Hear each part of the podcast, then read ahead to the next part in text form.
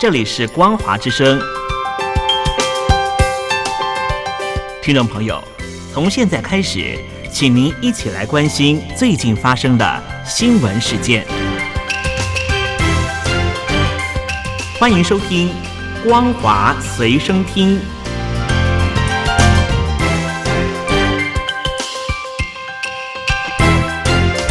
大陆听众朋友您好，欢迎您收听这节《光华随身听》，我是东山林。中国在九号下午三点零三分，在西昌卫星发射中心使用了长征二号丙运载火箭，发射了爱因斯坦侦探卫星升空。这是中国第一颗大市场 X 射线的天文卫星，用于捕捉爱因斯坦预言的黑洞和引力波电磁对应体等天文现象。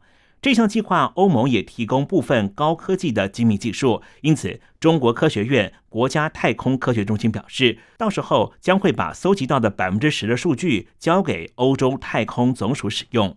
北京发射的卫星，台湾方面则是透过了铺展雷达，在第一时间就抓到了飞行轨迹，并且研判将会发生偏移，会触及到台湾本岛的上空，所以台湾国防部首度发布了国家级的警报。中国方面在台湾举行大选之前动作不断，既发射了卫星通过台湾南部上空，空飘的气球也不断的袭扰台湾的上空。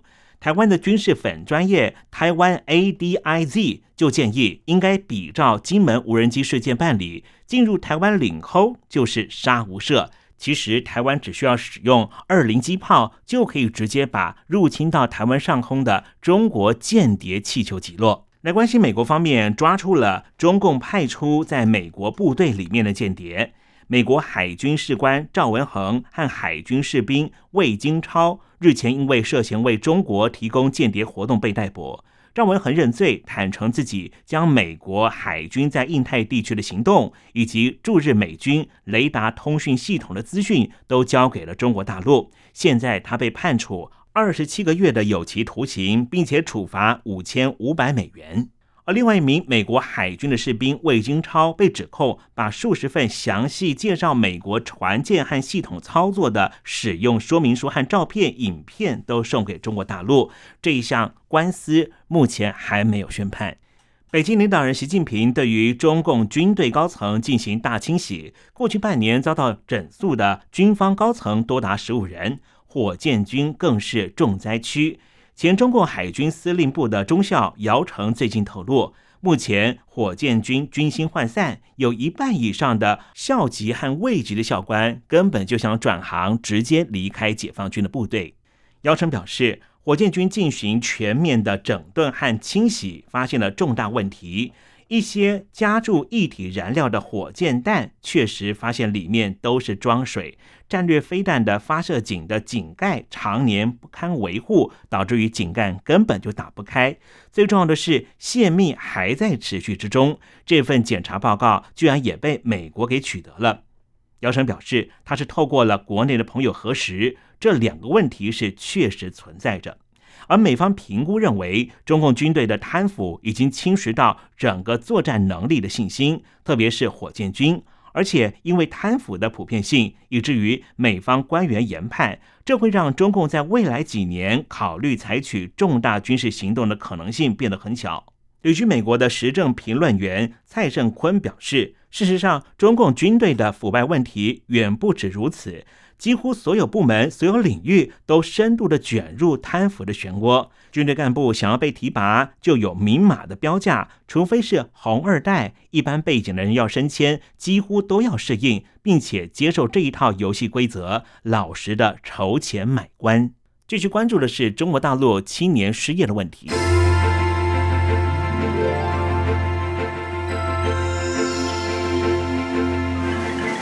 北京的国家统计局在上个月公布了一连串的经济数据，青年失业率持续缺失，根本不想公布。官员回应说，等到统计进一步的完善之后，才会适时的发布。而这个官方的失业率不再公布之后，失业的年轻人到底过的什么样的生活？消息显示，大批的失业者现在都是露宿街头，还遭到官方驱赶。专家表示，青年失业率隐藏着社会大动乱的危机。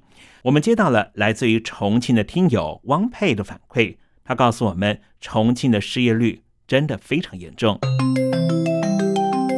你们晓得重庆今年有好多人失业了嘛？因为我在重庆做了那么多年房地产行业哈，光认识的朋友五个人都有两个人是失业的状态。我发现重庆现在就业环境真的好差哟，很多人上午有可能还在办公室上班，下午就收到团队解散的消息了。原因真的很简单，就是经济效益不好，业绩不行，公司也赚不到钱。我有一个朋友啊，在单位做了一年多的时间哈，老板因为没得钱支付员工的工资了，最后啊告也告了，法院也去了。然后啊，只拿回百分之四十的工资，剩下的啊遥遥无期。到年底了，又没得新工作得，只能被迫无奈回老家等过完年再说。越来越多的年轻人呐，已经开始计划送外卖、送快递那种临时性的工作，并且很多都是女娃儿的。所以说呀，现在有一份工作，每个月还能按时发工资的话，还能双休，真的要好好珍惜了。张轩是光华之声的听友，老家在江苏。在硕士班毕业之后，他决定回到老家工作，一方面也跟爸妈相处。但是他告诉我们，研究生出来找工作其实非常难找。到了咖啡厅，竟然一小时才八块钱。他试着去便利商店工作，一小时才六块钱。他告诉我们。为什么那么多的同学选择躺平？我昨天去面试了三个工作，我的天，我都感觉他们怎么能把这么低的工资说出来的，就简直就违反劳动法的感觉。然后我第一个工面试的是去瑞幸咖啡的，这个我提前微信上问了。然后瑞幸咖啡是，呃，前十五天呢是八块一个小时，还还有人比我们这块的瑞幸工资更低的吗？前十五天八块一个小时，然后。后十五天的话，你通通过咖啡师认证的话是十五块钱一个小时，呃，没有通过的话是十二块钱一个小时。简单来说，我去店里边问了一下，就是第一个月两千左右，第二个月两千七，第三个月是不是就是底薪加绩效？然后我就考虑了一下，我就去面试了下一家。下一家的话是面便利店，便利店的话，我又问他们工资和还有每上班时间，他说他们是按天算的，一天是呃六十块钱一个班，一个班是多长时间呢？九个小时，然后。而且早班要七点钟就开始上，我考研后期我都没有七点钟起来过。然后现在我为了六十块钱，我要早上七点上班，我那我得六点起来吧。我简直我就觉得真是丧心病狂。然后虽然说他这个便利店就是给人收个银结个账，就是呃你可以抠手机或者学学习啊什么的，但是你想呃一天六十块钱，我上满三十天我才才一千八呀，这够什么呀？而且谁会为了？对一小时六块六，然后呃早上早上六点钟起来啊，去上这个班。我天，我为什么不在家躺着？现在中国各级政府的财政都非常吃紧，加上出生率猛降，有些地方政府开始严拟教师的退场机制，教师的职位似乎不再是铁饭碗。北京市的丰台区最近就公布了关于推进丰台区中小学教师区管校聘改革方案的若干措施，声称今年这个区域将会加强教师的年度考评，建立老师的退场机制。